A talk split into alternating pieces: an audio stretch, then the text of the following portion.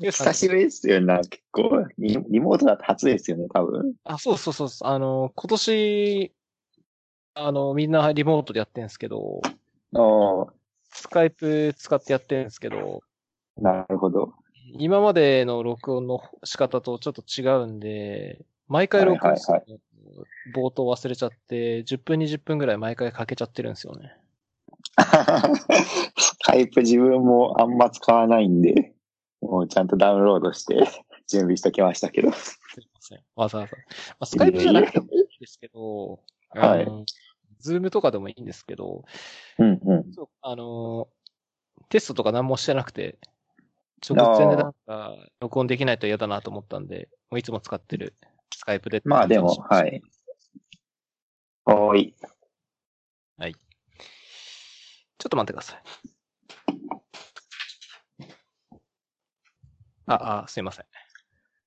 お、おーい。ちょっと遅れちゃって申し訳なかったです。あの、9時からの予定だったんですけど。ああ、大丈夫です。仕事をしてましたああ、もう7時ぐらいに退勤してましたね、今日は。ああ、なるほど。はい。今まあ、晩飯食って、はい。 なるほど。どうんうですかリモートになってから、完全リモートじゃないですか。まあ、そうっすね、今は。あんま変わんないですか業務的には。ああ、まあ、ちょっと変わる面もありますけど、 まあ別に残業増えたりとかはないですかね、それで。まあ、基本は変わんないですからね。環境がちょっと違うぐらいで、業務の内容ははい。急に変わるってことはないと思うんで。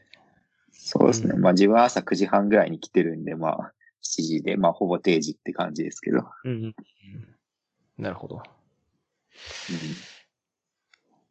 ちょっとじゃあ、どうしようかな。先にちょっと話したいことあるんで、それを話をしてから、うん、はい。えーっと、一応小ノート送ったんですけど、まあ今年の振り返りあはいはい。として、あとはまあ1個2個ぐらいピックアップして、まあちょろっと話せばいいかなと思はってい。ます。おは願いします。い。で、先に話したいのが、小ノート書いてないんですけど、Chromecast の新しいやつああ、はいは Chromecast with Android TV だったかな、確か。っていうのをちょっと話したくてですね。っていうのも、実は、は今日さっき届いたんですよ。買って。い。買ったんすか なるほど。で、この放送始まる前にちょっとセットアップ一気に済まして、おちょろっとお使ってみたんで、ちょっと記憶が薄まる前に声に残しとこうかなと思って。はいはいはい。ちょっと気になりますけど、どんな感じか自分も。一応、まあ、ざっくり、まあ、とりあえず100点満点で評価すると、はい。まあ、80点ぐらいですかね。あ、でもまあ、そこそこ高いですね。うん、悪くはないかなってところで、まず、ちょっと一番初めにセットアップした時に気になったのが、あのー今までの Chromecast って、はい。あの、本当に挿すだけなんですよ。まあ一応あの Wi-Fi の設定をするんですけど、挿してまあ Wi-Fi の設定をして、基本的には終わりなんですけど、うんうん今回のその、with Android TV はその名の通り、Android OS が載ってるんですよ。おーはいはい。うん、なんで、今までの Chromecast よりかは、あの、Fire TV スティックってあると思うんですけど、Amazon が出してる。うん。あれに近いんですよ、OS が載ってるんで。ああ、なるほど。うんなんで、あの、アプリインストールとかできるんですよね。普通の Android TV アプリ。へえ。うん。例えばですけど、まあ、デフォルトで入ってたのは、その YouTube のアプリとか、ああとはあ、いいじゃ。なんんかネットフリックスとか見れるんですよね。ああ、そうそうそうそう。はい。そういうのが入ってて、で、アプリを起動して、普通にログインすると、その Netflix 見れたりとかってするんですけど、はい。あのー要するに、Android OS の設定を一番初めにしないといけないんですよ。うんう今までは Wi-Fi で設定すれば終わりだったんですけど、Android OS の設定を結構いろいろしなきゃいけないんで、例えば、ん。はい。えっと、言語の設定とかしなきゃいけないですし、あもうスマホみたいな感じで。そうなんですよ、はい。あとはその、一番初めにインストールするアプリをこう選択したりしたり、へーあと、あの、ボイスマッチ、いわゆる音声認識の機能もついてるんで、その、 OK、Google ですかそうそうそう それをこうなんか4回ぐらい初めに自分を唱えて、声を認識させた上でセットアップするとかっていうのがあったんで、はい。今までの Chromecast の手順を1とすると、今回のその With Android TV のやつは、ステップが10ぐらいあるんで、ああ、うん結構セットアップが大変でしたね。なるほど。まあでも一回セットアップしちゃえば、まうんあって感じですかね。そうっすね。うん、基本 Wi-Fi が多分、Wi-Fi のその SSID が変わらない限りは再セットアップする必要はないんで、うんうん。うん、例えばまあルーターの SSID、ルーター変えて SSID も変えるみたいなのが発生すると、まあもう一回セットアップし直しかな。なるほど。っていうのがまずダメな点1点目で、はい。二つ目が、まあ、その Wi-Fi の話なんですけど、あの、Wi-Fi ってまあ、普通のホームルーター、例えばなんか光とか契約してるとルーター借りれると思うし、まあ、モバイルルーターとか最近あると思うんですけど、うんうん。あの、周波数帯を選べるルーターって多いじゃないですか。その 2.4GHz とああ、 5GHz。 5ギガヘルツとか。うんでうちのやつも一応 5GB と 2.4GB 飛ばしてるんですけど、はい。えっと、前回の Chromecast もそうだったんですけど、今回の Chromecast も 5GHz は、えっと、認識しない仕様になっえてました。え あ、今回もそうなんですか。家庭内だったら5ギガの方が絶対いいですよね。うーん。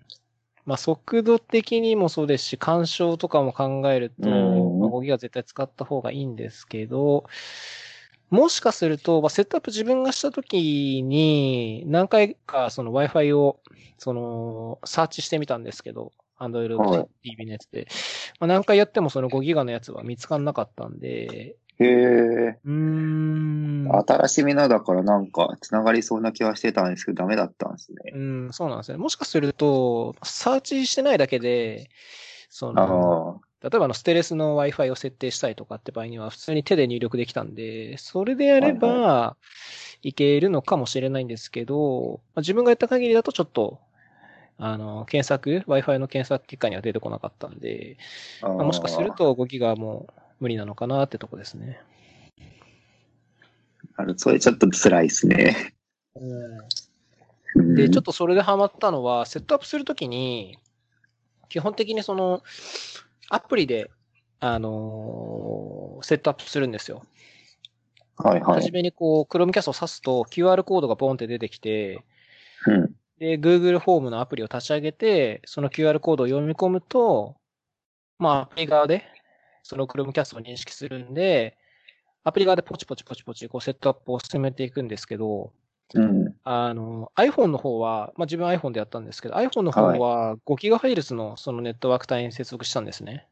おーうん。で、Chromecast の方は、その2.4しかなかったんで2.4に繋いだんですけど、そはうするい。と、別のネットワーク、チャンネルが別になっちゃうんで、そあーの、アプリから見たときに見つからないんですよ、はいはい Chromecast は。い。 うわー、それも辛いですね、ちょっ と。うん。なんで、一回2.4に iPhone が切り替えて、あでそうすると一応、Chromecast 見つかりましたってなって、こうセットアップが進む感じになったんで、ちょっとそこもハマりポイントだったかなって気がしますかね。 ー、なるほど。うんうんっていうのが2点目で、あともう1個あったんですけど、はい。えっと、アプリをこう、インストールするのはインストールするんですけど、まあ、はいデフォルトでこう、一番初めにこう、いくつかインストールできるアプリがあって、まあ、それをこう選択してインストールするんですけど、で、自分は、まあ、YouTube と、えっうと、プライムビデオと、うあとなんんか Spotify とかあったから、まあ、その辺入れたんですけど、うん。うん。まあ、当然じゃ当然なんですけど、アプリは全部ログアウト状態なんですよ。あー、そう、セッション、そう例えば iPhone のとかを引き継いでくれるわけでは当然ないってことですね。そうなんですよ。なんであー、全部ログインし直しはいはいはい。でまあ、それがかなり面倒くさいですね。ううんんで、あのーまあ、よくできてるアプリだと、すごい簡単に認証できるようになってて、例えばそのプライムビデオの アプリとかだと、ログインボタンみたいなのは基本的に、まあ、なくて、なんかその、ピン番号みたいなのが出てくるんですよね。アプリを立ち上げると。6桁ぐらいのこうピン番号が、ピン番号が出てきて、でそれを、すでに、えっと、プライムビデオにログインしている端末で、えー、ある URL にアクセスすると、そのなんかピン番号を入れてくださいみたいなフォームが出てきて、あーなるほど。うん、そこにすでにログイン済みの、まあ、例えばブラウザとかで、あうんうの、ん Mac 側のブラウザとかで、えー、ログイン済みの、えあーあ、やつでアクセスしてピン番号を入れると、それでこう認証できるんですよ。それ楽ですね、若干。うんなんで、そういうのがあると、その、Chromecast with Android TV ってリモコンついてるんですけど、はそのい。リモコンで ID とかパスワード入力するのってすごい大変じゃないですか。あー キーボードじゃないから、 難しいですね、それ。右右右右上とかってやってこう、はいはいはい。アルファベット選択するやつだと思うんですけど、まあそれをやらなくて済むのはうんすごいいいんですけど、はい。結局それもアプリ依存なんで、そういう実装になってないのもあるんですよ、当然。ああ、うん、単純にその、ログインボタンを押すと、ID、パスワード入れてくださいっていうのが出てきて、はいはいはポチポチ入れていくっていう方式の方がむしろ多いんで、い。うん。それはかなり大変でしたね。でもさすがに一度そのログインしちゃえば、もうセッションはずっと引き継いでくれますそうよでね。すね。はい。あまあわかんないです。もしかしたらアプリ側でトークンリフレッシュしてくれなく て、あ。ええ24時間後にまたみた いな。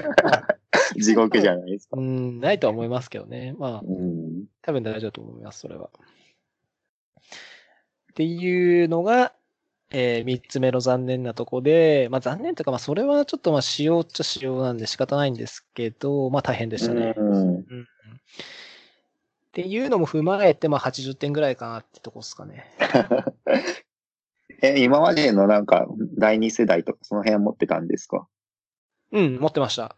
えーとお、確か初代だったかな一番初めの Chromecast は一本持ってて、おおそれはもう今までずっと現役で使ってたんですけど、あのー使ってないテレビが1台家にあるんで、それにあー Chromecast を挿して、あのーはいはいはい例えば YouTube 見るときとかに、ー。ああ、いいっすね、えーそれ。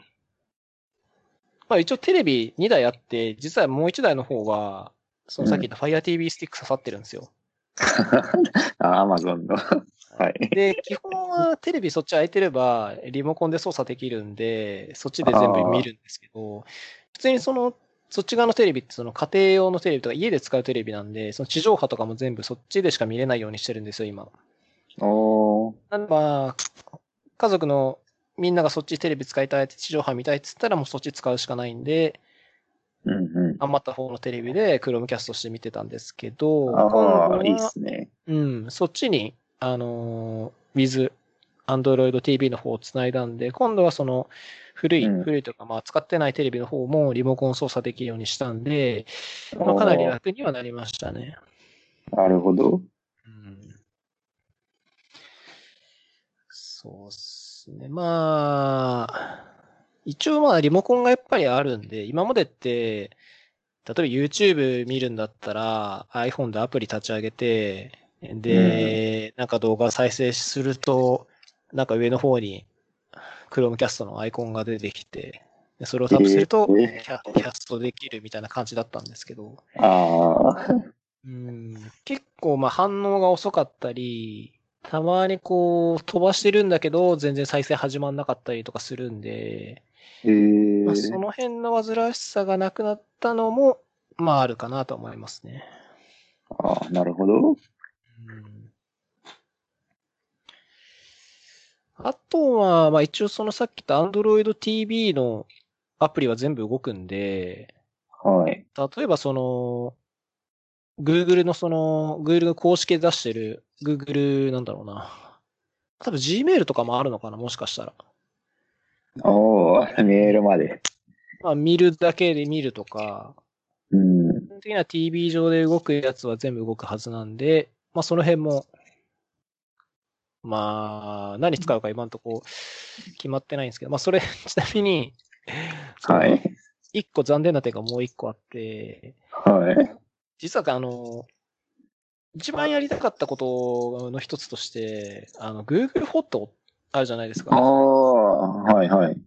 で、Google フォトのアプリをインストールして、テレビでその、その同期、すぐ同期して写真見たかったんですよ、テレビで。誰が。うんうんうん。で、調べてみたら、Google フォトの Android TV 用のアプリがなくて、あ、そうなんですね。サードパーティーしかないんですよね。で、しかもなんかどれもちょっと微妙な感じで、ああ、公式で出してるのがなくてですね。まあ、それも残念なポイントでしたね。ちょっと残念ですね、それは。うん。まあ、多分、多分というか、うん、あの、例えば iPhone の Google フォトのアプリ開くと、そのはい写。真とか見てると、Chromecast してくださいみたいなアイコン出るんですよ。さっき言った YouTube の、YouTube 見てると、おー Chromecast のアイコン出るのと一緒で、はい。 Google フォトのアプリ開いて写真見てるとアイコン出るんですよ。うんうん。キャストできますよっていうアイコンが。なんで、多分思いとしては、キャストできるからいいじゃんって感じだと思う。ああ、そういう。わざわざアプリにしなくてもいいじゃんっていう感じかあなっあ、て気はしてるんですけど、その、Google Play Store とか調べると、やっぱ結構あるんですよ、サードパーティーの。ああ、需要はまああるですよね、きっそうなんと。ですよ。だからまあ本当は公式から出してほしいんですけど、なぜか固くなに出てこないみたいな感じなんで、うーん。まあそこも残念ポイントだったかな。なるほど。今は、とりあえずサードパーティーのやつ、あの、インストールして使ってますけど、うーん、ちょっとまあ、さっき言ったログインとかすごいめんどくさかったのもあるんで、まあ多分もうしないとは思うんですけど、はいはい。 で他のやつに乗り換えるみたいになっても、まあまためんどくせえなと思うんで、ちょっとな、微妙な感じですかね。あんまでもテレビで写真見るってこと自分ないですけどね。やっぱ見る人は見るんですね。あテレビか大画面で。子供がいるからっていうのもあるかもしれないですね。ああ、確かにそれはあるかも。 まあ自分が見たいっていうよりかは子供が見たがるんですよね。はいはいはいはいはい。なるほど。そっちの方が、まあ携帯で見せてあげるのは携帯で見せてあげるんですけど、やっぱりうーん。画面ちっちゃいとちょっとあれだし、せっあかあ、く確かに。うん、テレビあるなら、一応 iPhone で撮ると、うん、10R なんで多分、1080p もないかな、2K もないと思うんですけど、まあ HD ぐらいでは見れるんで、うんうんうん。あの、Chromecast も HD 再生できるんで、まあ、おうお、ん、ちゃんと綺麗には映るんで、まあそれもあるかなって感じですかね。確かになるほど。うん、自分最近 iPhone12 に変えたんですよ。おー。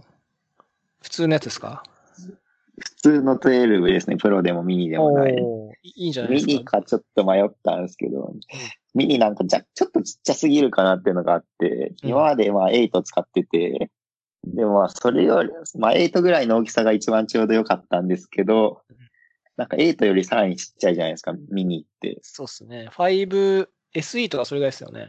あ、SE と確か同じだった気がしますうね。ん。なのでまあ、それならまあちょっとでかいけど、普通のやつでいいかなっていうので。どうですかでもなんか、まあ普通っちゃ普通ですね。なんか 5G 対応って言われても、自分のキャリア別に 5G のその MVNO なんで対応してないし、おその恩恵がまだ受けれてないっていうか。うん。まあでも8からは全然違いますけどね、やっぱり12は。あ、でも、まあ、写真、まあ、基本多分カメラとか、そのチップセットとか、そういう話だと思うんですけど、まあ、バッテリーそうもです結ね。構持つようになったんじゃないですか8からは全然違いますね、やっぱり。うん。1日とか平気で持つんじゃないですかね。平気で持ちますね。うん。ただまあ、あの、指紋認証からフェイス認証になっちゃったんで、 ああ、はいはいはい。そこが慣れないですよね、ちょっと。ああ。あと、今の時期マスクするじゃないですか。そうっすね。マスクしてフェイス認証が通らないのが本当イライラするっていうか、まあ、パスコード出るからいいんですけど。 うーん、それね、残念ですよね、うんあれは。そうなんですよね。フェイス ID、結構使うじゃないですか。その、自分はその Apple Pay とかすごい使うんで。ああ、自分も使います、使います。うーん、アにップルペイもそう、アプリとかも結構、その、まあ、銀行アプリとかだと普通にフェイス認証を通さないとログインできないし。そうっすね。あの、フェイス ID のあの、なんだろう、認証するスピードあがあ、速すぎて、マスク外す前にこう失敗しち ゃって、そうなんですよね、あれも。うんあれもイライラするんですよね。うん。会計の時とかにこう、例えばクイックペイでとかって言って、はいはいはい。あの電源ボタンをこう2回タップしてやると思うんですああ、けど、やれますね。うん、あれでこうマスクを外してる、外してから、こうやるみいたやいなも感う、じ。事前には外しとかなきゃダメですね、ーあれはもそうう。そううん準備して。あれもね、うん、なんとか、まあマスクしながらね、できれば本当は一番いいんですけど、うん、なんかネットでなんかマスクした顔を登録するみたいなのが出てきたんですけど、それなんかできなかったんですよね、自分。うん、自分もできませんでしたね、マスクしながら。あなんか、あー、マスクをしてて、鼻だけ出すとできる。おおおうんなんか、フェイス ID って、その顔のある部分の、あのー特徴点みたいなの出してるんですけど、なんかその鼻の出っ張りみたいなのを、へえあの。検出するのが必須らしくて、あのーあ、鼻は絶対出さなきゃいけないですね。そじうです。ゃだあ。から、あの、Apple Pay とかでその認証するときにも、実はぜ全部マスク外さないで、鼻だけ出してやるとできますよ。あ、そうなんですね。うん。へえ。まあ、それもめんどくさいんで、たまに失敗したりするんですけど、はまあい。無難なのは全部取るのがいいんですけど、一応それでも認証はできますね。なあ。通るのは通ります。うん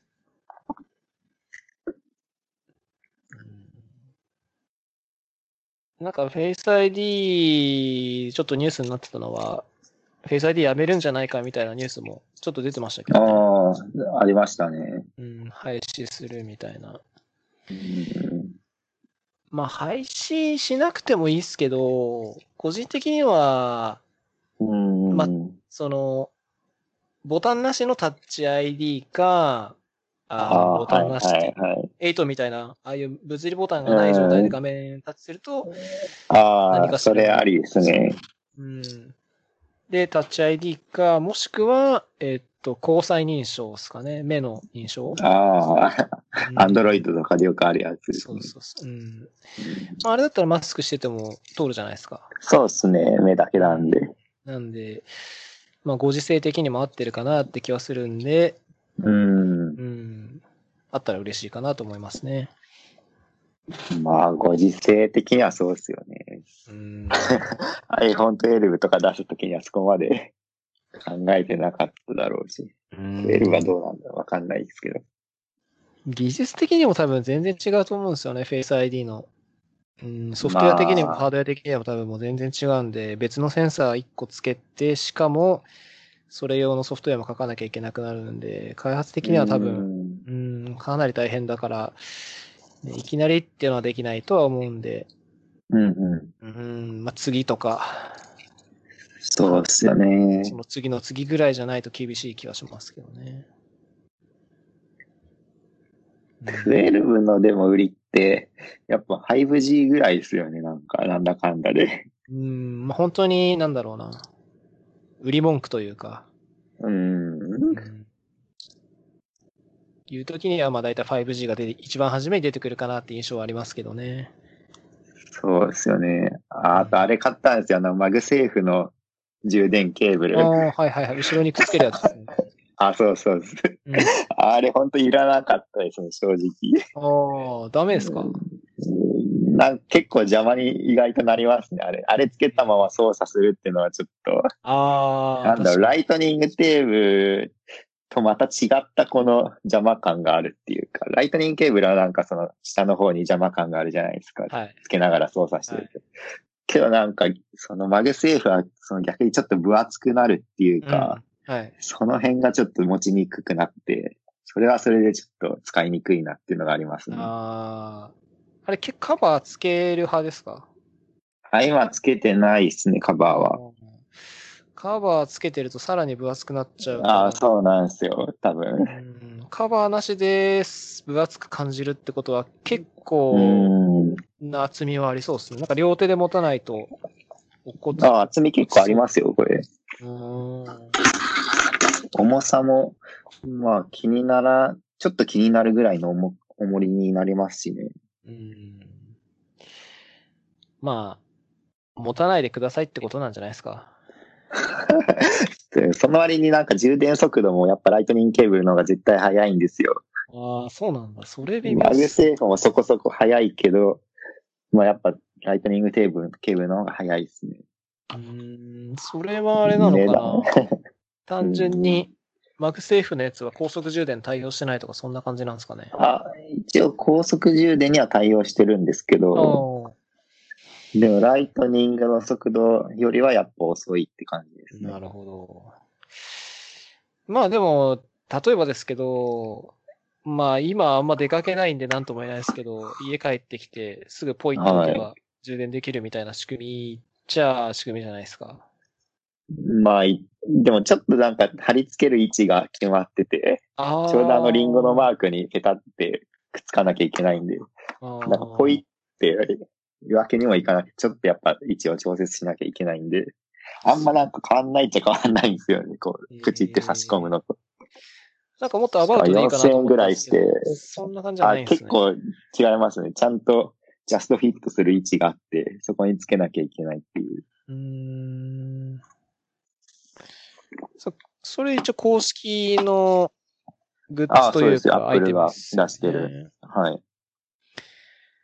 なるほど。あれいいなと思ったんですけどね。いやー、僕もな買うまではいいなって思ったんですけど、実際あんま使い道ないなっていうのをちょっと思ってしまったっていう。まあそうか、iPhone 以外は、てかもう12以外はできないんですもんね。完全12用ですよねあー。一応なんか、くっつかないけど、なんか充電はできるらしいですよ。その点とかでも。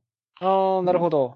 なんか床に、例えば置いそのマグセーフの置いて、その上にポンって置いとけば、なんか一応充電はできるらしいですね。ああ、じゃあ、AirPods Pro とかもできるんですかね。ああ、多分できますね。うん、ああ。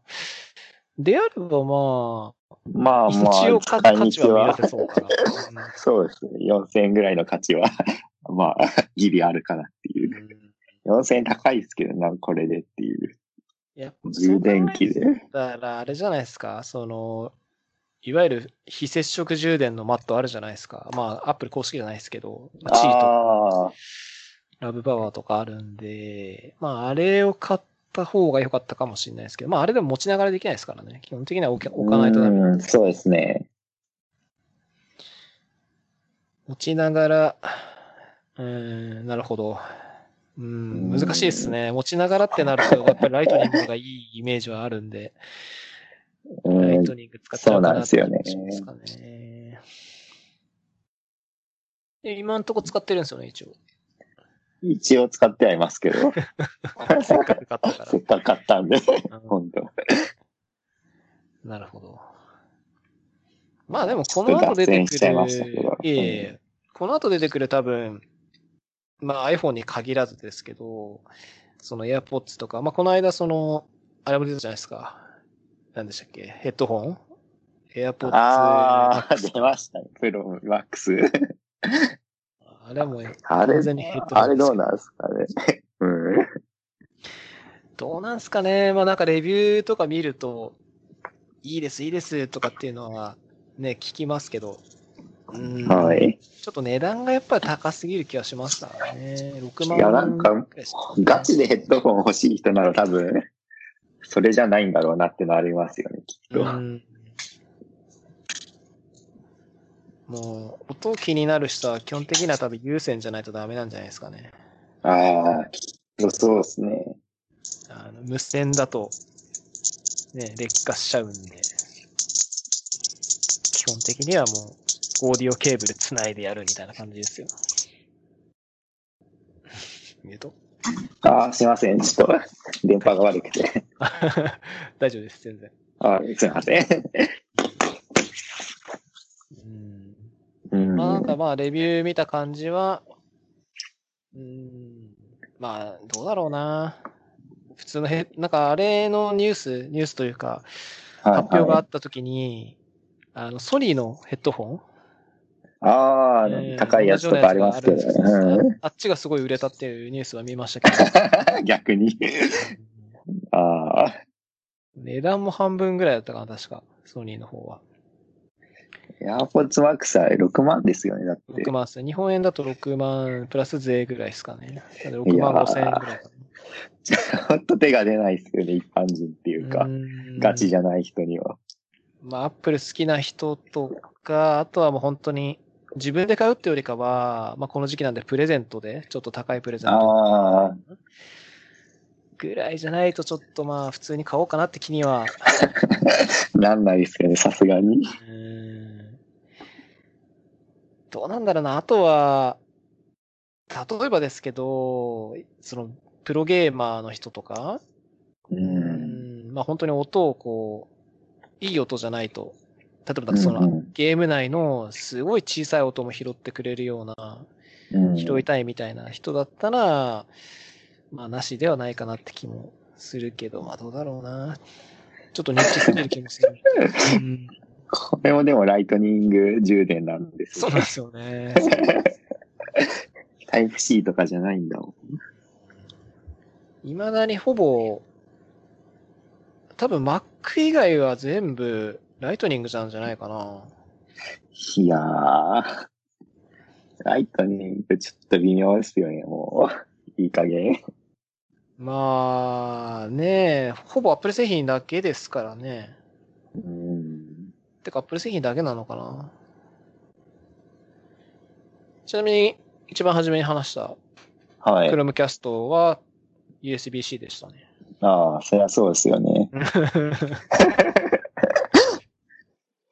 B とかもう多分ないだろうし。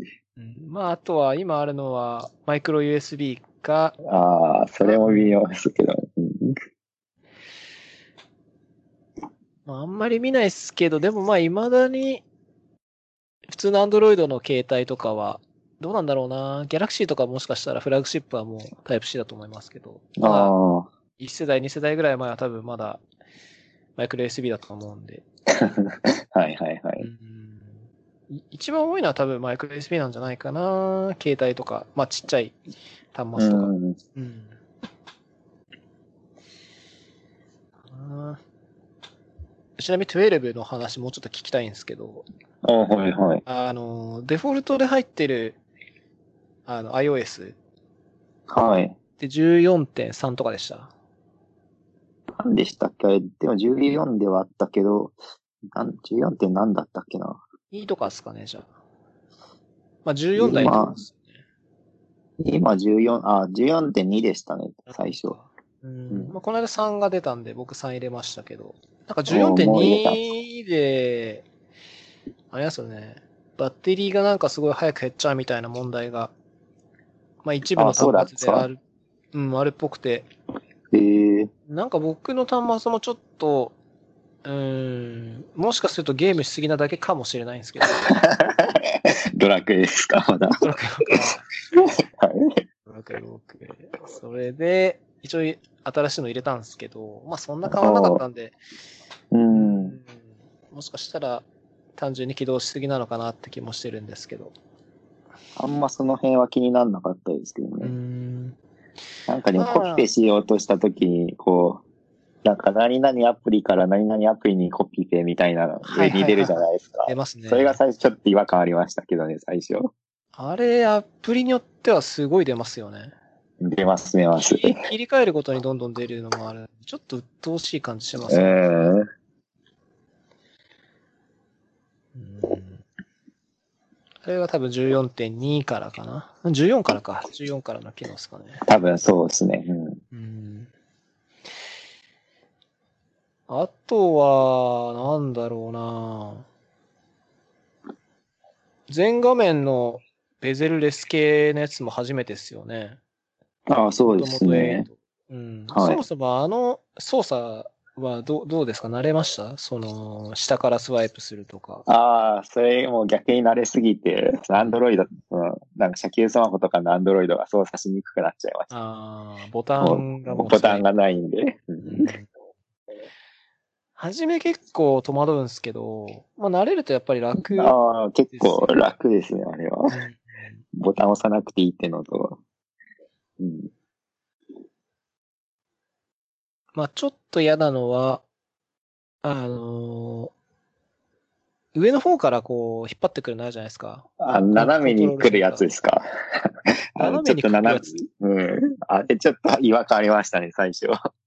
え斜めに来るやつって何ですかそれ。 え、斜めに来ないんだ。え、上に引っ張っただけは通知センターが来るじゃないですか。はいはいはいはいはいはい。なんか右上から、なんかみちょっと斜めぐらいに来ないと、そのつ、あれ来ないじゃないですか。なんか電卓とか Wi-Fi とかのボタンがあるやつ。ああ、はいはい、右、あそういうことですね。はいはいはいはいはいはい。通知センターではなくて、うんうんうん左から引っ張ってくると通知で、右から引っ張ってくるとコントロールセンターが出る、ああ、そうです、う。そうです。はいはいはいはいはいはいはい。確そかにれあがやっの辺ぱちょもっ、と違和感ありましたね。ああ、そうか。えーっと、まあ慣れれば8の場合は、うん上から引っ張れば全部通知なんですよね。上から、で、下からが、その、コントロール、なんちゃらで。うん。はいはいはいはい。うん。なるほど、ね。下からだ。と、そうか下から引っ張れないのか、これは。もう、あれになっちゃうのか。消しちゃうやつになるのか。からは、えーっと、途中で止めると、えーっと、タスクで、タスク一覧で、下から引っ張あっーてそのまま上にふわってやると、ホーム画面かな。そうですね。うんあれも、そうなんですよ。ジェスチャーが、い、結構いっぱいあって、うん。例えばその2本指とか3本指でやってもなんか違うのがああった気がするんですよ。えー、3本指とかあるんですかなんかやったことないですけど。あの、カスタムだとは思うんですけど、なんかいろいろできるんですよ。ジェスチャーのカスタマイズが。おおそれ、まあ知らなくても使えるんで、いいっちゃいいんですけど、結構多分使ってない機能あるんだろうなっていうのは、確かにありそうですね。うん感じますかね。その、例えば、あの、ロック画面で、右から持ってくると、いきなりカメラ起動するとか、知ってあまあ、すありますね。してます、してまうんす、それは。あれを知らない人は、やっぱり、一回ロック解除して、カメラアプリ起動するんですよね。あそれでも、でも、8の時からなんか似たようなのありましたよね。いきなりカメうんはいはラい起動できる。あの前のやつからありますね。はい。その辺のジェスチャーがね、うん。 iPhone は結構いっぱいあるんで、特にそのボタンがなくなったことで、うん。さらにそのスワイプ系のジェスチャーが増えてるんで、慣れればいいんですけどね。慣れないと結構難しいんですよね。そうですね。うんお大きさ的にはどうですかいや今 10R ですかはい、僕は ?10R と10 12同じですよね、確同かじ。ですインチ的には。はい若干でも片手でなんか手が届かない時とかありません、なんかうん端から端っこまで。まあゲームとかやってるとそうですけど。うん、さっきのやつだと、やっぱ右上から引っ張ってくるコントロールセンターは、片手じゃ僕はできないですね。うん。一番右上で、左手で持つんで、自分は。あー左手で持って、もう右上は。まあやっぱ両手で。う。うんん。まあそこはしゃあないかなって感じ。もう、やっぱそこ慣れ、 慣れっちゃ慣れですね。まあそうっすよね。うん。もう今は気にならないですけどね。初めは結構、ああ、やっぱちっちゃい方が使いやすいなっていうのは、思った記憶がありますけどね。こそじゃあミニとか気になってるんじゃないですか。ああ、そうっすね。値段も安いし、安いし。今、10R がちょうど2年目、2年、1年半ぐらいかな使ってるんで、ああはいはい2年使ったら次ありかなと思ってるんで、うん。ミニ、でもどうだろうな。画面大きいのやっぱり結構、個人的に好きなんで、まあ買うとしたら普通のトゥエルかな。ああ、まあ、プロとプロマックまあちょっとプロマックスは、ちょっと違普う段として使いだと違いますよね。 タブレット的な感じで使うのはいいと思いますけど。あ、プロ。まあね、プロもな、カメラ、基本カメラなんで、そんな必要でもないかう、なんするんで。プロ重いんすよね、ちょっと。うんまあカメラ。そうが3つついてるんで。う、っすねうんん。バッテリーも大きいのついてるんで。ああ、それもありますね。ですよね。そっか、あと12はなんか、あれですよね。あの、前面のガラスがなんか、名前忘れちゃったんですけど、なんか割れにくいのになってるんですよね。ああ、みたいですね。うん。あれ、なんかどうですか触り心地とか全然変わんないんですかねまあ変わんないですね、特うに。ん。見た目もなんか気になるとことかないんですかねあ全然ないですね。じゃあいいっすね、それだったら。うん。単純に割れなくなってるだけってあれば、いいですね、それは。背面はでもなんか若干指紋がつきやすい。ああ、そっか、そ青こ。青にしたんですけど、うん。なんか青は若干指紋が目立ちやすいっていうのはありますけどね。あーまあ、ケースしてないとね、どうしてもなっちゃいますよね。今ですね、8がなんか白、白っぽいピンクみたいな感じの色だったんで、それってあんま指紋目立たなかったんですけど、うん青に、その12の青にしたら結構目立つなっていうのはちょっと気になったところですかね。多分、6、7、8ぐらいは、そもそも素材が多分裏面違いますもんね。ステンレスあだあ、それかアルも、ミだっうん。だか、うん。で、点形からガラスみたいなやつになったんで、うんまあ、うんうん。元に戻ったのかな確か4とか、えーっと、へーあの辺がガラスだった気がするんですよね。で、それが、また点形で戻ったというか、戻ってはいないかもしれないですけど、うん、あの似たようなやつになって、ちょっと指紋がつきやすくなったっていうのはあああ、るんで、12もまあそういう感じなのかなって気がしますかね。うん。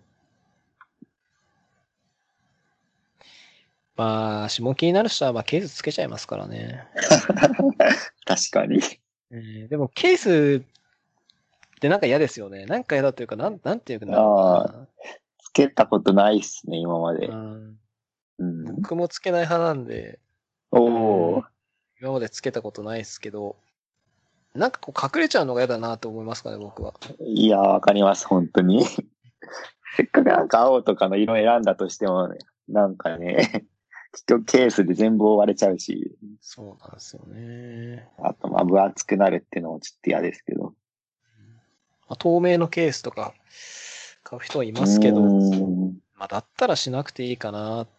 うん。うん。なんかケースつける人に、なんか自分のその知り合いの人とかになんでケースつけてるのって聞くと、やっぱ傷つくのが嫌だっていう人がいる。ああ、それ多分みんなそうですね。それみんな言いますよね。でも、じゃあなんで傷つくの嫌なのっていうと、別にその、理由は特になくて、本当にただ傷つくのが嫌なだけ。ほう。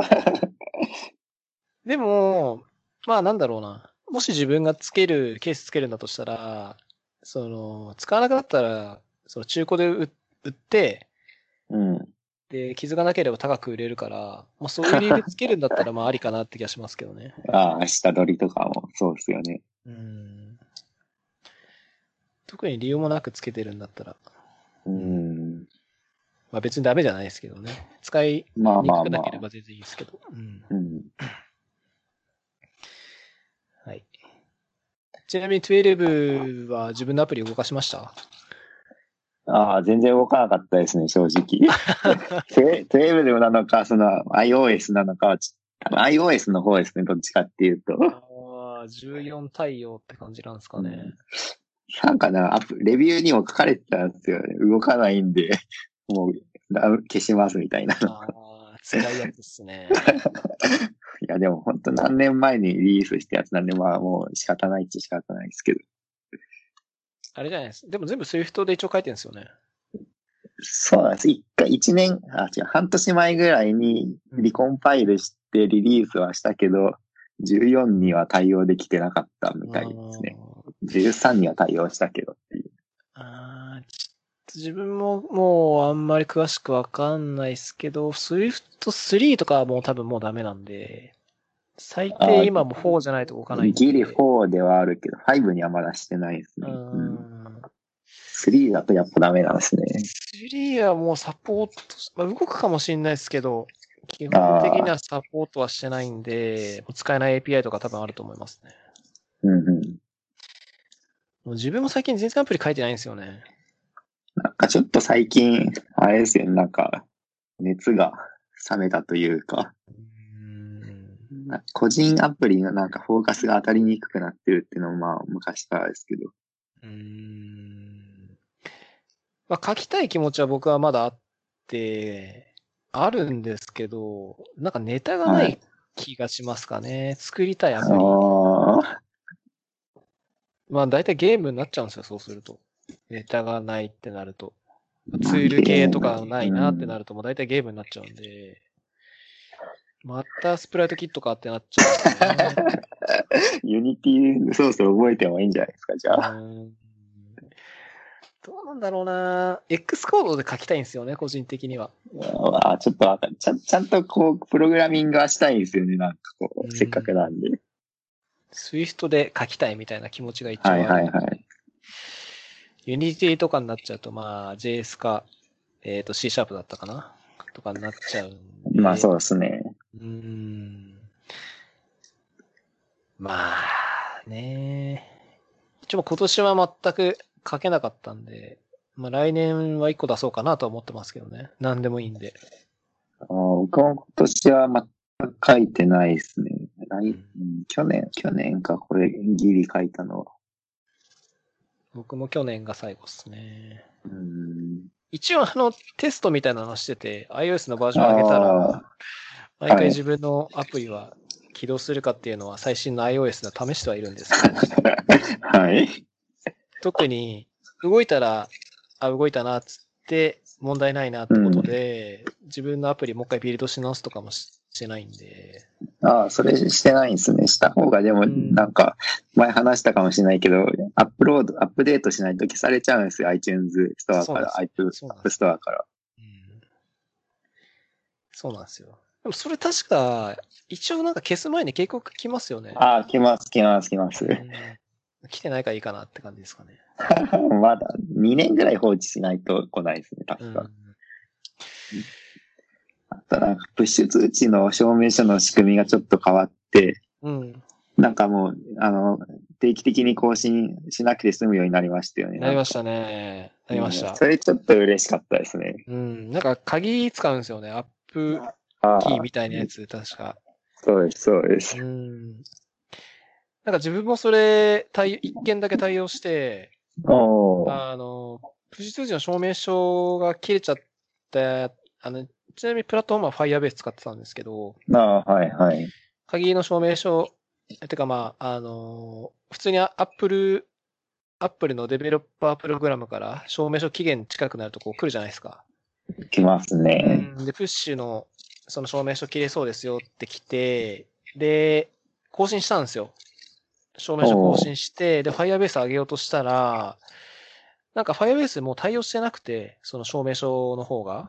ああ、古い方の。そうなんですよ。でも鍵を上げ、鍵使ってくれって言われて、そっちだったら更新しなくて済むよってサポートの人に言われたんで、うんはいそこで気はいづいて自分も、あの、全部鍵対応しましたね。うん。これでもう、あの、 定期的な運用からね、逃れると思うとうん楽ですけどね。うんでも多分あれプッシュだけっすよね。他の、全えーな全ん部かあいりけるまんでしたすっかけねあの、普通にアプリに、アプリに証明書を入れるじゃないですか。ああ、あの、うん、言えますね。ディストリビューションの証明書とか。あれ、プロビジョニングプロファイルみたいなの作るじゃないですか。そこに証明書突っ込むと思うんで。ああ。あれの証明書は多分更新し続けなきゃダメなんじゃないかなって気がしますけどね。あれって期限ありましたっけなんかキーストアにずっと保存されて、それずっと使い回してるような気はしてたんですけど。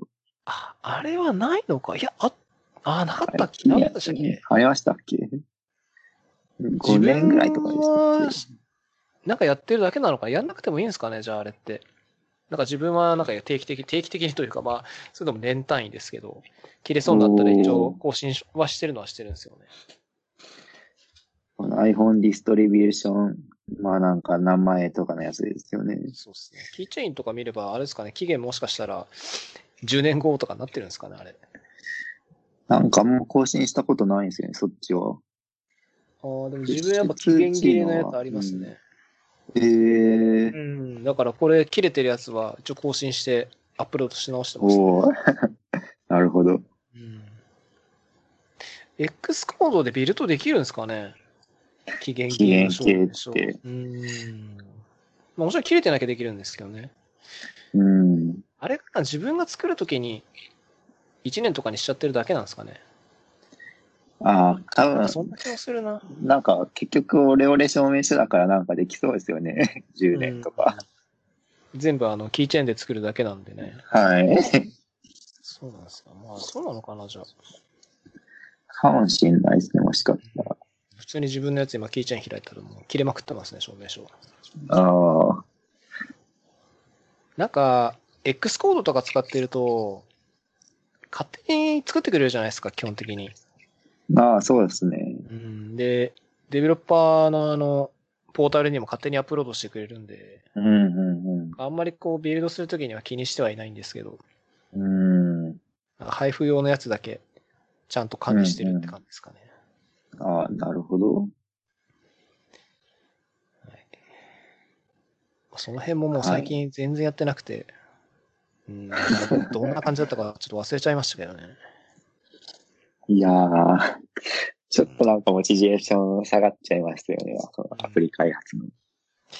なんか、昔ってわけじゃないですけど、なんかアプリファーストみたいな考え方ってあったじゃないですか。とりあえず何作るにしてもアプリからみたいな。うーん。うーん。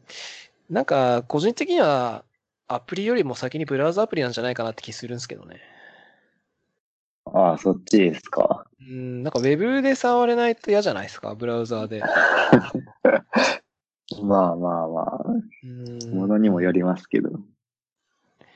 アプリだけってなんかちょっとなっていうのが、個人的にはあるんで、アプリもういらねえんじゃねえかなって気もしてますけどね。ブラウザーでアクセスできれば全部いいじゃんって気も。もうまた一昔前に戻ったような感じいやの。いやいやいや。でもあれじゃないですか、アンドロイドとかは、その AMP みたいな仕組みがあって、基本的にその、おーブラウザーでアクセスすると、そのブラウザーのサイトをアプリとして登録できる仕組みうんうん。あるんで、むしろそれがちょっと主流に、ちょっとアンドロイド界はわかんないですけど、まあ今も技術としてはあるんで、まあツール系ならまあそうっすけどね。まあゲームだったらやっぱネイティブになっちゃうし。うん。うん。うーん、どうだろうな。いいんじゃないですか、JS で。ブラウザゲーム。簡単なやつブなんですラウザで。 フラッシュゲーとか昔流行りましたけどね。もちろん 3D ゲームで、もうバリバリ描画しまくるとか、レイトレーシングするってなると、うん。全然 JS とかできないし、むしろメタルとか使わないと、レンダリング追いつかないんで、当然そういうのはもうそう懐かしい使うしかないです けど、うんはい。まあ、簡単なね、自分が作ってるようなレベルだったら正直 JavaScript でいいなとは思いますけど、ねああ、シューティングゲームとか。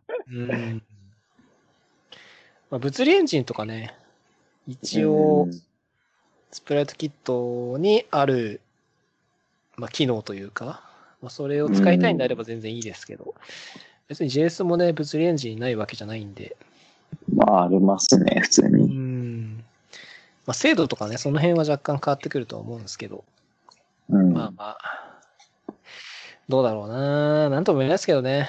あとはもうあ、書きたい言語、書きたい言語によるんじゃないかな。JS 書きたい気分だったらブラウザーゲームでいいし、普通に Swift 書きたかったら、もう完全にネイティブで書いてもいいしって感じの。うーん。どうだろう最近何言語書いてるんですかえーっと、もう Python っすね。ええー、 最初ですか機械学習。まあ機械学習は全く書いてないですけど、まあ、普通に Web アプリ であ、す。そうなんです。あ、あーなるほど。 Python ちょっとね、苦手なんですよね、僕いは。や、僕も全然好きではないですけどね。あそうなんですうか。ん、仕方なしにって感じではありますけど。ああ、まあ仕事の関係上みたいな。うんはいああ、なるほど。まあ、プライベートで一番書いてるのはやっぱ Ruby ですかね、一番。未だに Ruby 一番書いてます。ああ、何か欲しいなと思ったら、基本は Ruby で書きますかね。おーロボットとか。うんあスクレーあ、ピング何でしたっけロボティでしたっけロボティみたいな。あ、はい、ありますね。ロボットフレームワークの。うんはい。あスクレーピング確かに Ruby はしやすいですけどね。まあ JavaScript も同じぐらいですけど。うん。うん、 JS も書きますよ。JS 書くときは基本的に僕はフロントエンドしか書かないですけど、まあ普通にウェブサービス作り回すときには、うんうんうん、全然書きますね、JS。タイプスクリプトとかではなくて、普い通の。や、もう僕はもう JQuery しか使わないです、僕は。 J ク エリは扱いやすいですけどね、普通に。いやー、どうなんだろう。あの、ちょっと前に、あの、ビューを使ったんですよ。Vue.js ってあるじゃないですか。ああー、ありますね。あれもまあまあ使いやすいですけど。うん、その、要するに、なんだろうな、最近のその、フロントエンドフレームワークみたいなのって、まあ、いくつかあって、はいえリばアそのクトとか。そうっすねはい AngularJS とかあるじゃないですか。はい。で、まあ、ビューもまあ、同じようなカテゴリーに入ってて、で、まあ、たまたま使っただけなんですけど、まあ、書いた感想としては、まあ、使ってみた感想としては、もう、JS とかを素で書く時代じゃないんだなっていうのはすごい感じましたね。ああ、全然違いますよね、まあう。ん。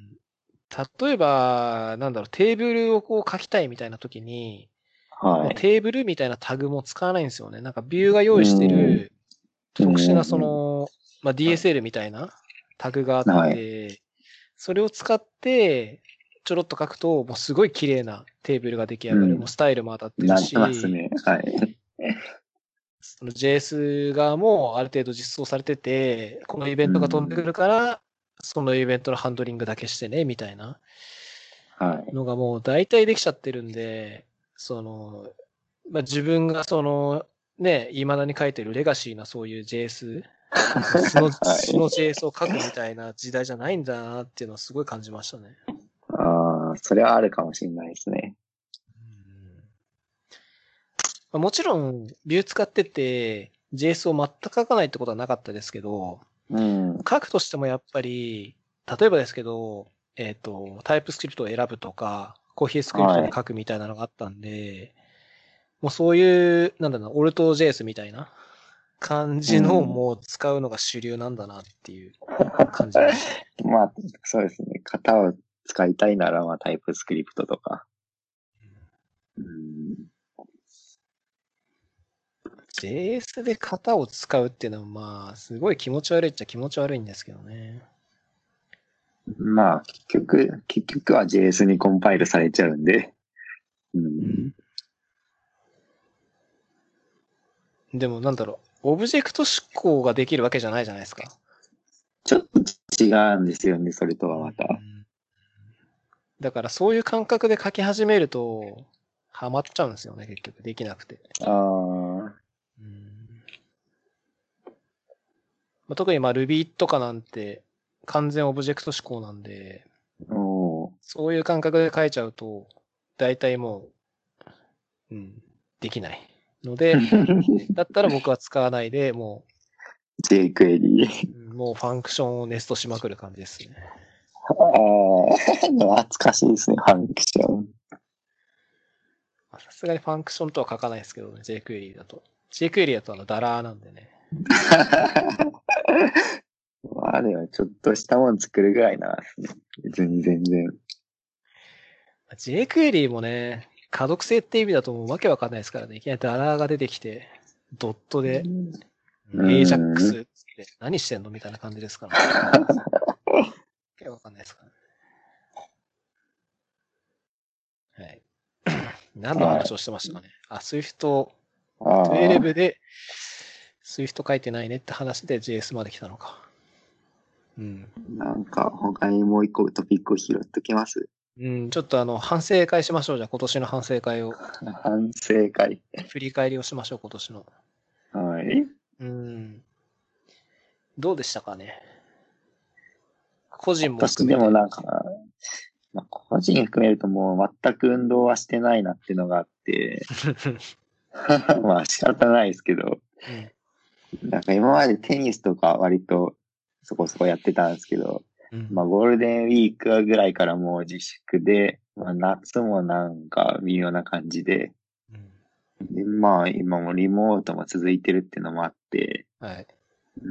全くこう運動しなくて、まあ健康診断の結果もやっぱ悪く って、っていうのはちょっと 反省点でありますかね。なる ほど。なんか家でできる運動とかあったらいいんですけどね。こあうー VR なんちゃらとか。難しいっすね。ううんんあの、ポッドキャストで出てくる樋口くんは、あの、おールームランナー買ったって言ってましたよ。 いいな、それでもちょっと気になってたんですけあれど。かこう、ルームランナーじゃなくて、ロードバイクか。ロードバイクって言うんでしたっけあの、家でやこぐ自転車あるじゃないですか。え、それって、え、あ、ジムにあるような、あれですかそうそうなんそう、かそれ買って、え1ー日、なんか10キロぐらいこう、漕いで、一応汗かいてるとは言ってましたね。 家に置くってすごいですね、でもそれ。うん、こう高そうですな、でも。うん僕まは、あでもうん運動に関してはあれですよ。むしろ、コロナになってからの方がしてますよ。家何やってるんですかいや、もう、ドラゴンクエストウォークですよ。 あ、歩いてるんですね、ちゃんと。めちゃくちゃ歩いてますよ、はええい。この間、一応3ヶ月続けたんですよ。はい。えーっと、9月の真ん中ぐらいから始めて、12月ちょうど終わりぐらいになって3ヶ月ぐらいやったんですけど、だいたい1日平均4000から5000歩ぐらい歩いてましたね。 5000歩ぐらいならでも普通に歩歩けません いやいや。いや、でも一応あれなんですよ。なんだろう。毎日それが続けられてたのがいいかなって感じですかね。あうん。突発的に4000、5000じゃなくて、一応あ。ほぼはい毎はい日はい。それぐらいの距離ね。距離にすると、えっ、と、2、3キロだったかな。あうあ。ん。ドラクエウォークってでもあれ、なんかちょっと歩いてなんかモンスターと戦ってみたいな。そうです。はい。なんか、そこの目的地まで行くと、みたいな。ポケモン GO とはだからちょっと違うんですよ、なんか。ちょっと違いますね。ポケコンは、まあ基本的に捕まえるっていう概念、まあ戦うのもあるんですけど、はい。歩いて出てきたのを捕まえるって感じなんですけど、ドラクエは本当にドラクエなんで、敵倒してレベル上げて、で、まあ特定のスポットに行くと強い敵がいてとか、まあそういう感じですね。あああ。出たばかりの頃ちょっと進めたんですけど、おなんー、はい。かある程度まで行ったら敵がめちゃくちゃ強くなって、うん、うんなはんかこう、あガチャじゃないですけど、その装備整えないと歯が立たなくなってしまって、もうやめちゃったんですよねい。。ああ、わかります。最初は楽しかった、うん、まあまあ楽しかったんですけど、なんか急に敵が強くなって、なんかゲームオーバーになったら一気にやる気なく して。ううんん、だポケモン GO は負けるって概念がないから、なんかそのやる気のななくしがなかったんですけど、確かにそうですね。ドラクエだとなんか全滅っていうのがあって、うわ、みたいな。確かにある程度進めると、その、さっき言ったみたいにガチャで装備が整えないとダメとか、ある程度その課金要素があった方あー出まが、すよね。う。うんん、楽に進められるなら楽に進められるんで、確かにそれはあるかもしれないですね。うん、自分はでも、ガチャに関しては、まあその、課金して引いてるわけじゃなくて、あれ歩くとなんか一応引ける権利もらえるじゃないですか。なんかマイレージみたいなのがあって。あーなんかうんたまりますねううんん。ちょっとその分だけですけど、あとはまあその、運営さんがくれる、えっ、と、ジェム。のボーナスみたういな。 うんん。大体それだけですけど、まあなんとかやってけま、ってますよ。 楽しく。もうもちろんそのね、ラスボスみたいなのには全然届いてないですけど、あーある程度、うーん、終盤ぐらい、まあ中盤から終わりにかけてぐらいまでは、お一応ーですきてごはいい。ますね。うん。結構僕はポケゴよりは楽しんでますね。ええ本当ですか。 うんなんだろうな。何が良かったんだ。まあ、ドラクエの、やっぱり、要素が含まれてるんで、RPG 的なのがやっぱあったのが、攻略してる感じとか、やっぱその辺が結構自分はハマりましたね。構。ええなんかこう考えて、例えば強い敵が出てきた時に、なんか弱点とか一応あるじゃないですか。あポケモンもまあ、ドラクエならではあるの。とう思うんですけどん。まあ、そういうのをちょっとこう考えて、組み合わせて攻略するみたいなのとかはちょっと楽しいなって思いうん、うん、ました。うんうん。まあ、こう、なんだろう。レベル上げて、ね、脳筋で叩けば勝てるみたいな感じではないんで、うん。結構考えてやるっていうのが面白い要素かなって気はしましたかね。まあもちろ、うんんうんうんあれなんですけどね、課金ジャブジャブしちゃえばもう、脳筋で叩きすぎて 勝てる、勝てるのまあまあままあ。あ僕はちょっとそこまでは強くないんで。うん。はい。で、あとはどうですか運動してないのとあとはなんですかね。リモートワークはでもそこまで気にはなんなかったけど。うん。うーん。でもなんかこう趣味を見つけたい感が、また、うんなんか前も話したかもしれないですけど、 なんか今までまあ旅行とか温泉とか結構好きだったんですけど、それも今年はなんか行けなかったじゃない。まあ GoTo、GoTo も結局利用しなかったんで、うん。うーん。なんか新たな趣味を見つける時が来たのかなみたいなのはありますかね。じゃあ、おすすめ、まあ、ちなみに僕は、はい。その家でできる趣味、てかまあ、今持ってる自分の趣味が4つあって、おーそれは公に自分の趣味ですっていうように言ってるんですけど、はいえっ、はいと、動画鑑賞と、えおーー ダーツと、ああ、ダーツは行ってますね、前から。 DIY と、えあー、ー麻雀ですね。麻雀まあ、運動はほとんどする要素のある趣味じゃないんですけど、うん、全部家でできるんで、確かに。うん。コロナになっても僕はその趣味は続けられてますね。ダーツ、確かに家にあるといいかもしれないですね。ダーツは、運動するっていうレベルの運動量はないですけど、うん。まあ、ずっと立ちながら30分ぐらい投げている感じなんですけど、うんあ、でも30分ぐらいは続くんですね。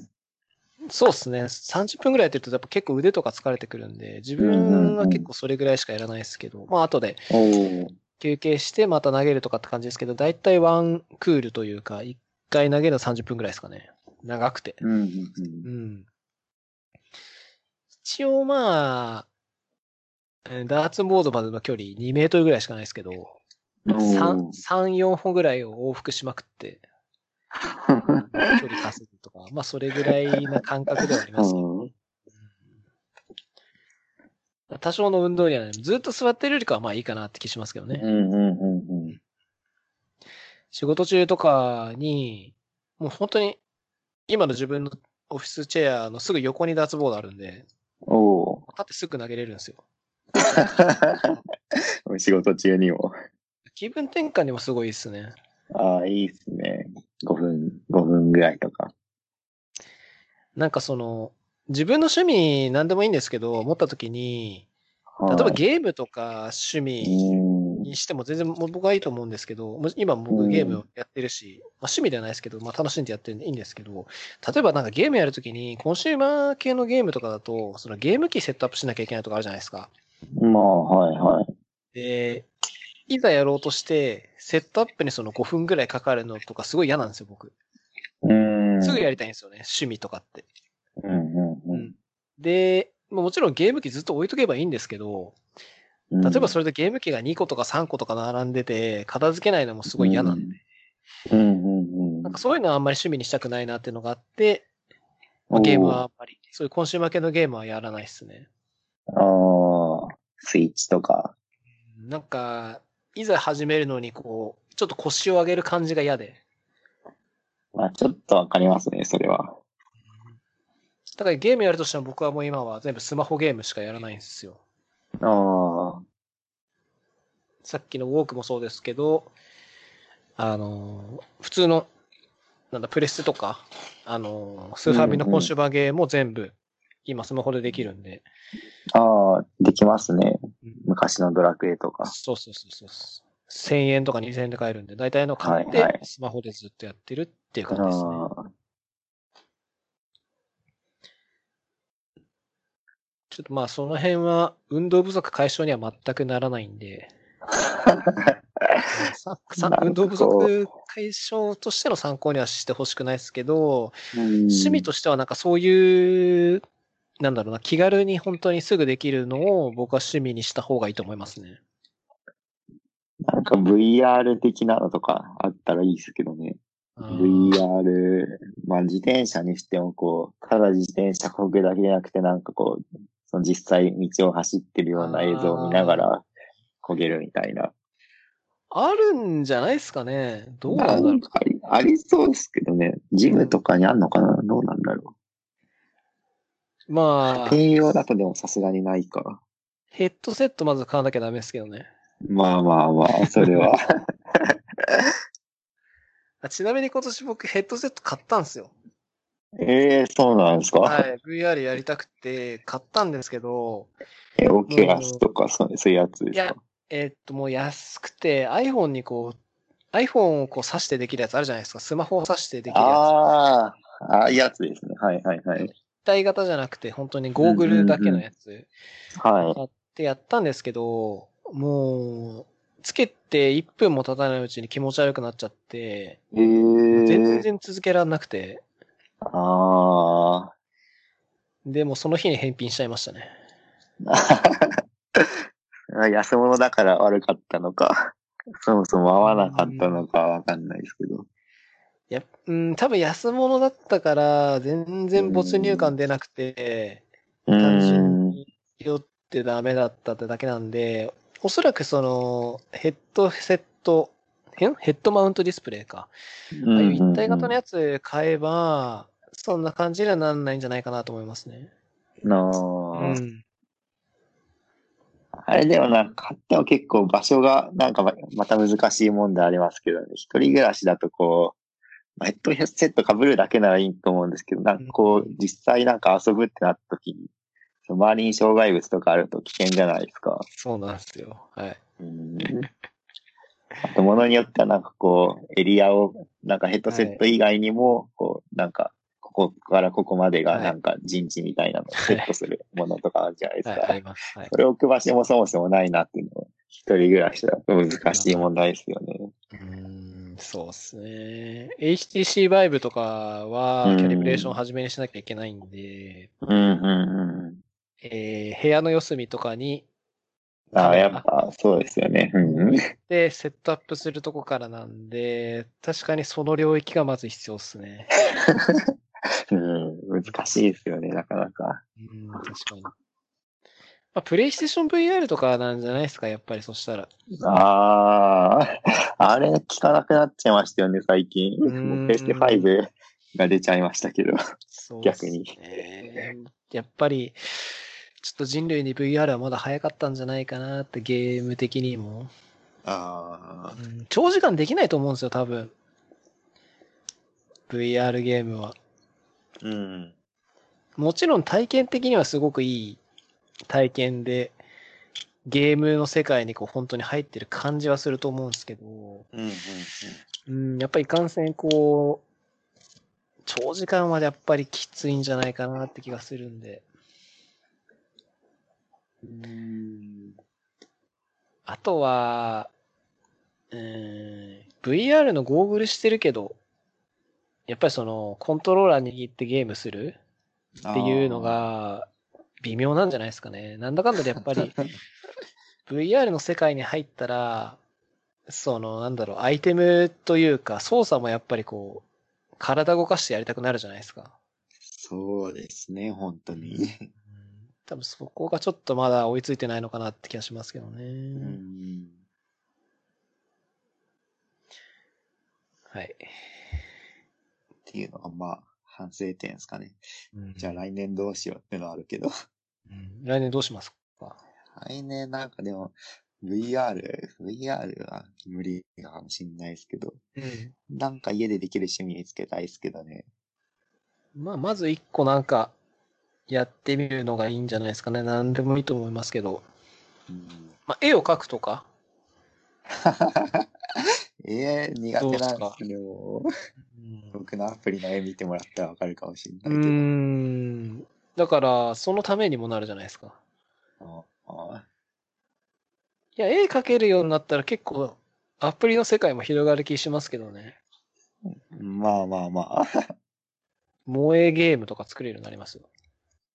萌え系ですか。うーん。いや、美少女キャラを描けるのは結構強いと思いますけどね。その、ゲームに限らずですけど。多分まあ、全くセンスないんで無理っすね、それは。そうですか。うんあと、まあ自分がやってる趣味は全然おす、全部おすすめできるんですけど、あの、はい例えばなんですけど、僕、その DIY 好きって言ったじゃないですか。あで、まあいろいろ作ってるんですけど、今年その挑戦した DIY が一つあって、今までは電子工作と木材の加工をやってたんですよ。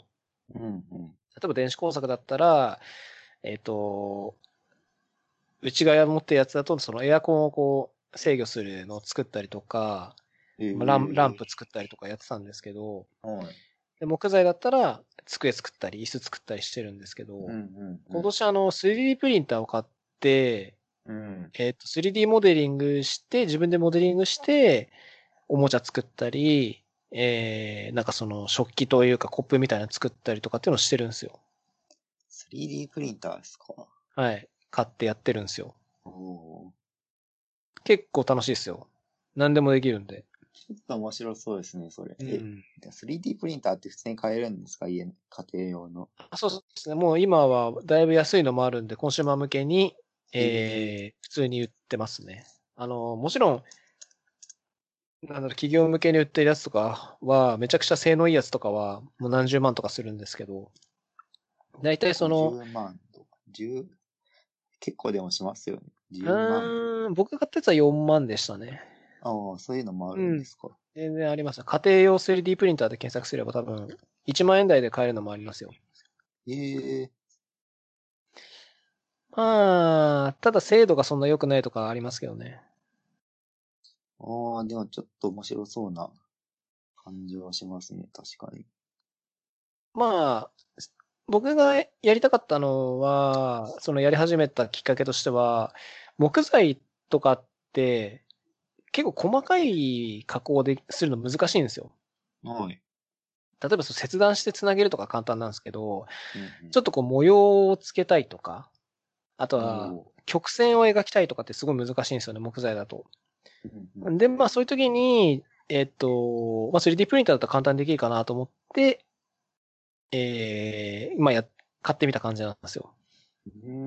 ん。で、試してみたら、結構そういう、なんだろうな、補助器具みたいなのを初め作ろうとしたんですけど、何でもできるなと思って、おもちゃとか、えっ、へとー、まあコップみたいなの、なんか日頃使うこの日常品みたいなのも普通作にるよ う日にな常った的に使えるんです、その。あそうっすね作ったコップがコップとかえーす使ごいってますね。あとは、S 字フック大量に作って、おーあの、洗濯で使ったりとか、洗濯物干すときに使ったりとか。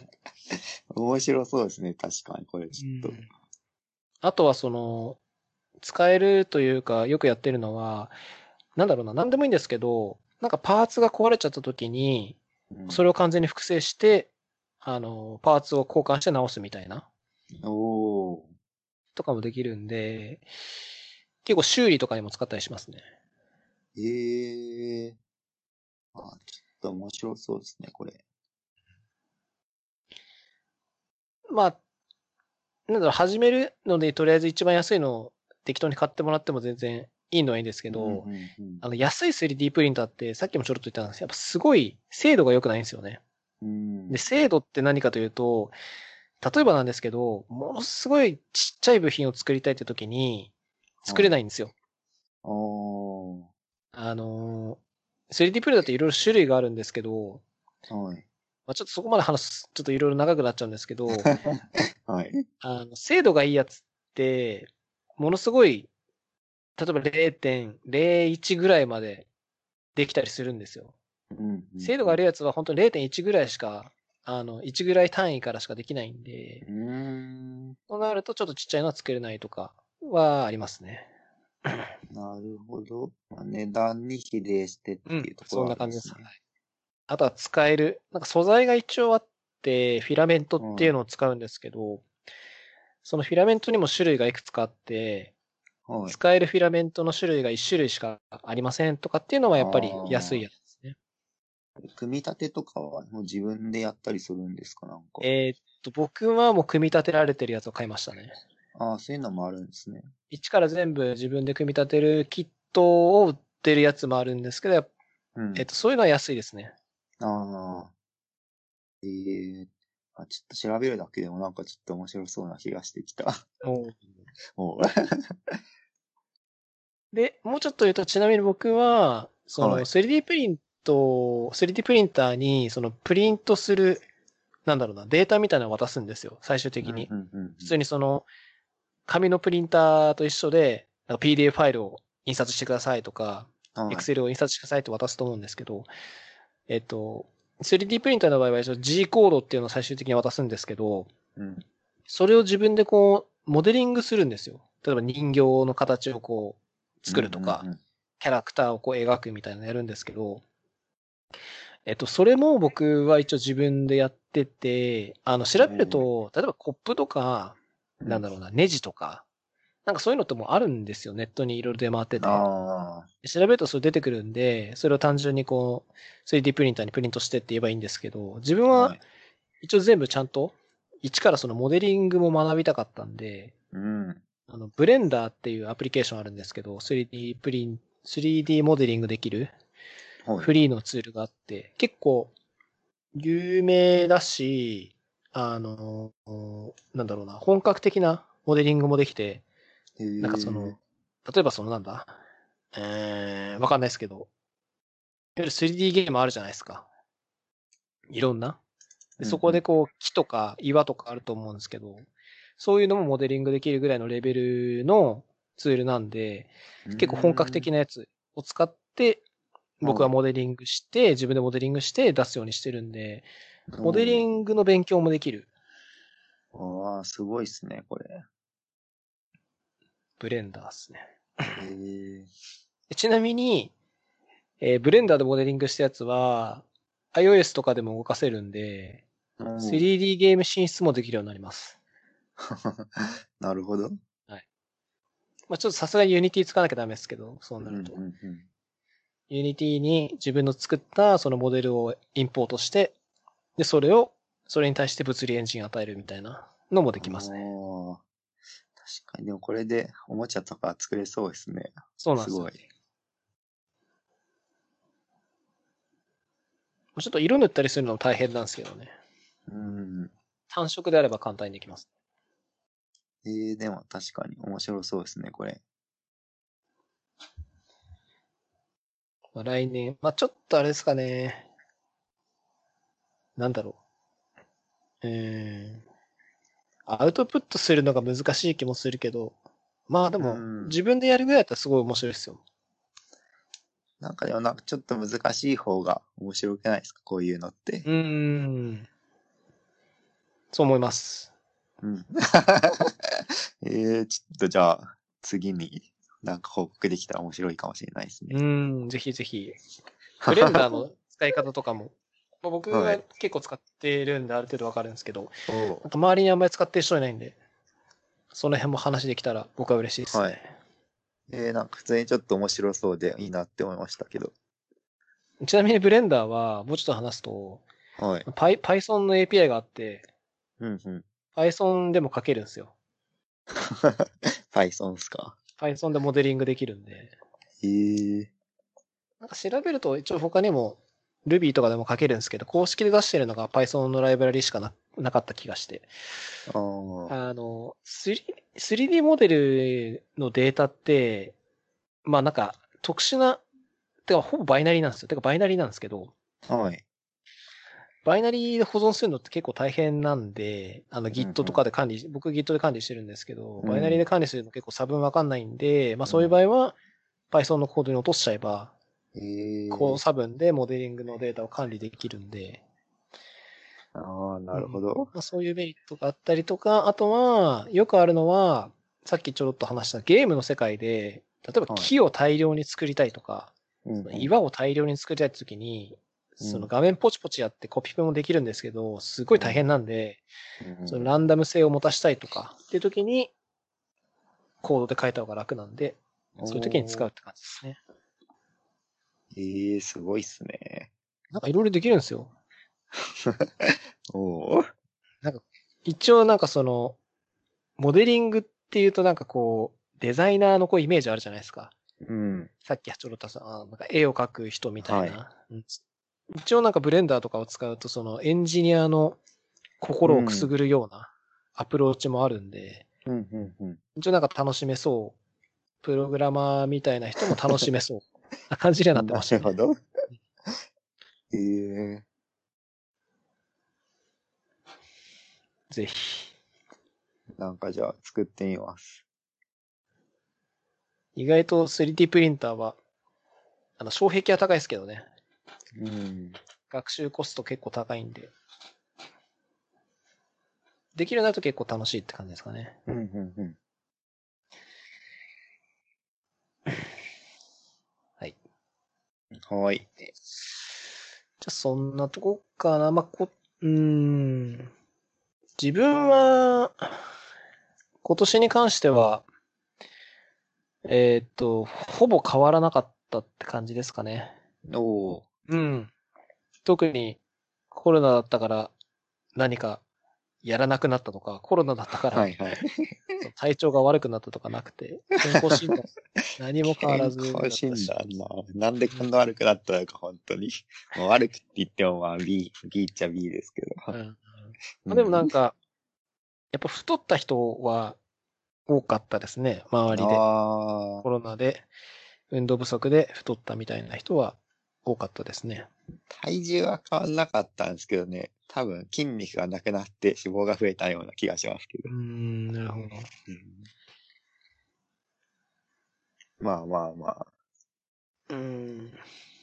まあ、個人的には特に変わったことはなくて、ただ、ちょっと話した SWIFT をアプリかけなかったんで、なあ、うん、来年はちょっと1個アプリを出すっていうのが目標ではありますね。 Swift UI で。うん。うーん、どうだろう。Swift UI ね、やり、うん、書きたいっすけど、どうだろうんなですかね、あれ。うん多分当然のごとく、えー、スプライト Git で使えなくはないと思うんですけど、はい。うん、ゲーム書くってなったら、ちょっと使いづらそうな気もするんで、あれはちょっと JS、まあさっきの Vue.js とか、そういうのと近い感じですよね。近い。いんです近よっていうと。宣言的に、こう、独自の、なんだ、タグみたいなのでこう UI 作ってう、んうん。でその中に、えーこのデータみたいなのをこう当て込むみたいな感じなんで。はい。うん。まあ、モダンな開発になれるって意味で触れるのはありなんですけど。うん。うん。どうだろうなって感じですかね。はいはい。まあ、とりあえず一個何かしらアプリは出そうかなって感じなのと、今年できなかったことの一つとして、YouTube ライブもうライブですかはい、したかったんですよ。 あの、ポッドキャストでもよかったんですけど、何でもよくって、ライブしたかったんですけど、ちょっとそれができなかったんで、ああ。ちょっと来年こそはぜひ、何かしらでライブしたいなとは思ってますね。変顔出しでですかいやいやいやい顔 顔出さないや、さすがに顔出しはしないと思いますけど、で。はい。うーんと、まあ、麻雀やってるんで、おううん。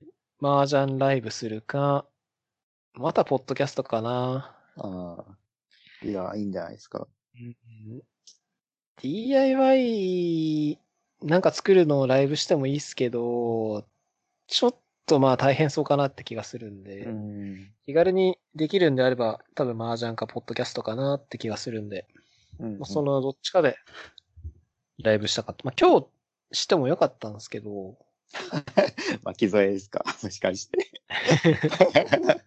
よかったんですけど、ちょっとやっぱりライブするのに準備が必要すぎて、うん。ちょっときつそうだったんでやめちゃいましたね。ああ。うん。って感じかな。うん。うんうん。はい。 じゃあ、だいぶ話しましたが、一応、こう、1時間半ぐらい話しうたん、そうっすね。1時間半。今年、最後の配信なんで。お、うん。まあ、だから何って感じではあるんですけ ど、一応その、今年1年間で、一応毎月1回は、はい。またできたんで、ああ、そうなんですね。そうなんですよ。一応続けられたんで、樋口さん、竹内さんと。うん。あと、えっと、蓮沼くんと伊藤くんかあな。あ。うんうんうん。で、あれなんですよ。ゲストがいなかった時はもう一人で語ったんで、そうなん ですね。まあ、それももう慣れたんで、なんとか1年続けられたんで。おまたね、一応、えーっと、今日が41だったかなエピソード。はい。あ、違う、42か。なんだかんだでも42やってんすよ。うんうん。で、また来年中に続けられるとしたら、54お、まではいけるんで、50がちょっと節目かなと思ってたんですよ、個人的に。うん。 50やったら十分かなと思ってたんで、なんだかんだ確かに、この活動もう1年半、2年ぐらい続いてますよね。そうなんですよ。2年ぐらいやってんですよね。すごい。いまだにリスナー全然いないですけどね。 どうなんだろうなあんまりしかアナリティクス見てないだけかもしれないんですけど、はい。一応このポッドキャストって、聞く方法としては結構いっぱいあって、えおーっと、まあ普通にあの iPhone のポッドキャストアプリ、はい。あれ登録してるのであれ当然聞けるんですけど、うん。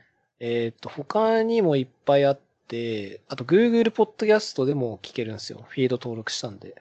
うん。で、あとは、Amazon の、Amazon Music Podcast っていうのがあって、へえ。それでも聞けるんですよ。で、いはいあとは、Spotify でも聞けますね。へえ。うん。あと、なんだったかなあとなんかもう一個あったんだけど忘れちゃったな。なんだったかなあとはまああれか、普通に自分のウェブサイトでも聞けますね。おーうん、なんで、聞く方法は結構いっぱいあるんですよね。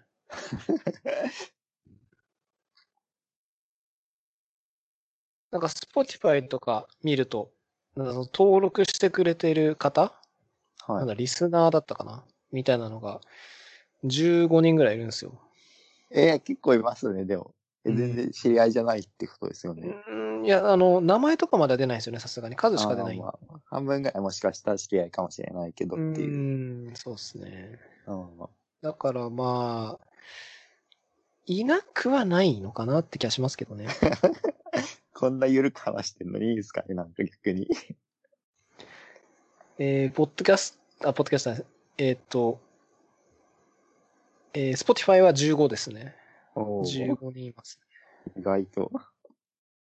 いらっしゃる。まあ、フィードバックとか、全然僕はもらってもいいんですけど、未だに一件も来たことないんで。質問だけ来ましたね、質問。おおあのー、あの、エピソードに関する質問じゃなくて、はい。ポッドキャストをやってる人から、機材に関する質問来ましたね。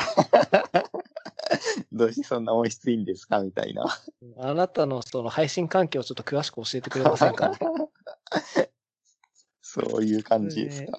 うんポッドキャスター同士でやり取りしたっていうのは来ましたね。まあまあ、でもそっからでもね、なんかこう。う、うんん、広がる、まあそんな広がっても困るっちゃ困るんですけど。 困るんですね。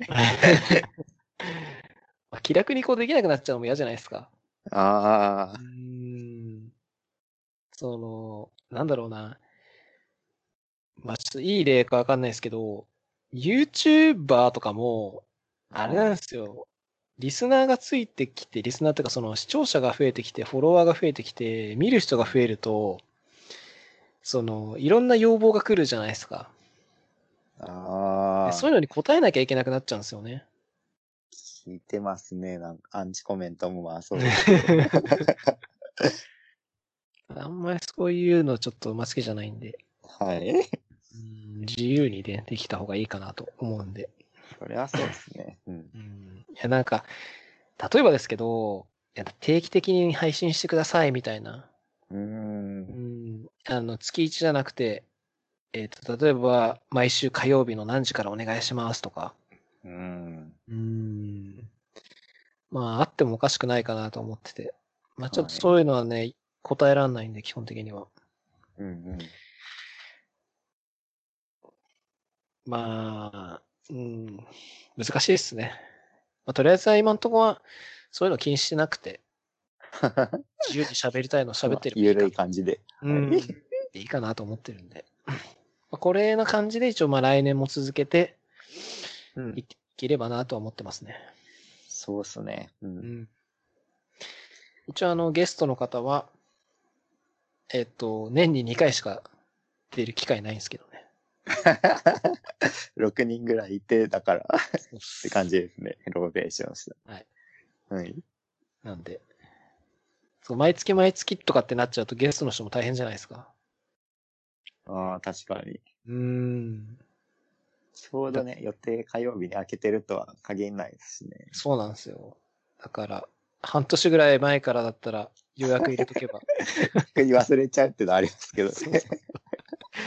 そうなんです。忘れられちゃうんですけど。まあ、一応こうね、なんだろう。半年前に入れたんで、みたいな感じでね、 あ言えるんで。あ。はい。はい。じゃあ、いいっすかね。はい。じゃあ、ありがとうございました。あ、ありがとうございました。はいまた来年もよろしくお願いします。はい、お願いします。はい、ありがとうございました。はい、ありがとうございました。